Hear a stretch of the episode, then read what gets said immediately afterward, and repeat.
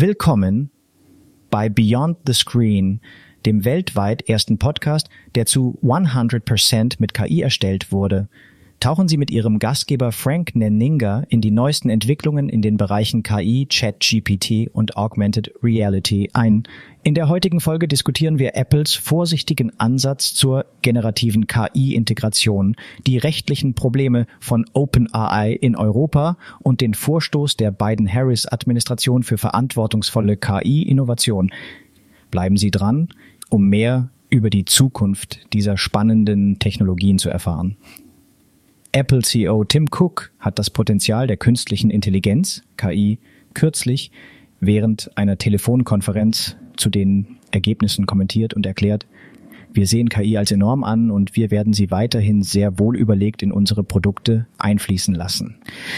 Während Apple bereits KI und maschinelles Lernen in seine Produkte integriert hat, vermied Cook es, das Thema generative KI zu diskutieren, das ChatGPT von OpenAI antreibt. Cooks Kommentare deuten darauf hin, dass Apple einen vorsichtigeren Ansatz verfolgt als andere Technologiegiganten wie Microsoft und Google, die bereits generative KI in ihre Suchprodukte integriert haben.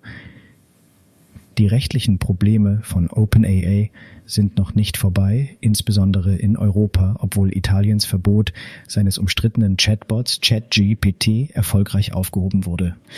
Die Europäische Union ist eines von mehreren Ländern, die den Einsatz von KI-Technologie durch OpenAI untersuchen und führt Bedenken hinsichtlich nicht lizenzierter Trainingsdaten, Fehlinformationen und unklarer Datenschutzpraktiken an.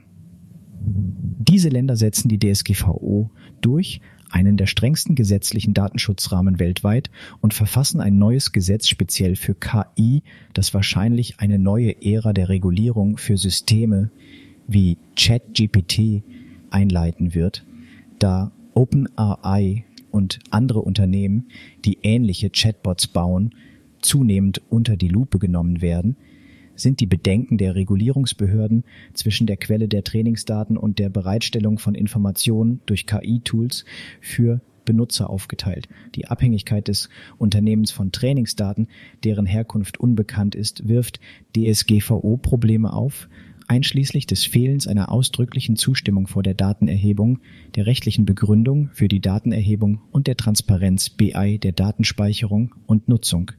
The Biden, die Harris-Administration, kündigte neue Maßnahmen zur Förderung verantwortungsbewusster KI-Innovationen an, die die Rechte und die Sicherheit der Amerikaner schützen.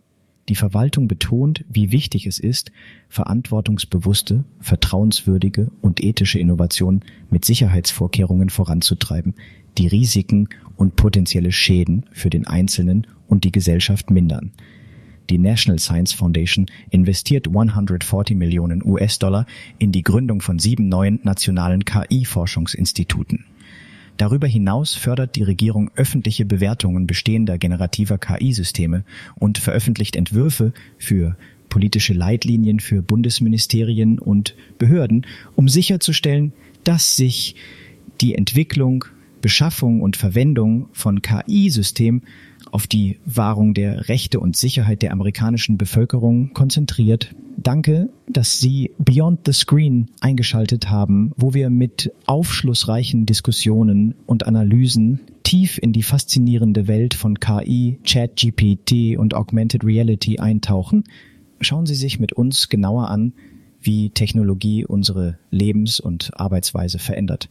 Vergessen Sie nicht, Beyond the Screen mit Ihrem Moderator Frank Naninga zu abonnieren und bleiben Sie dran, um weitere interessante Inhalte zu erhalten.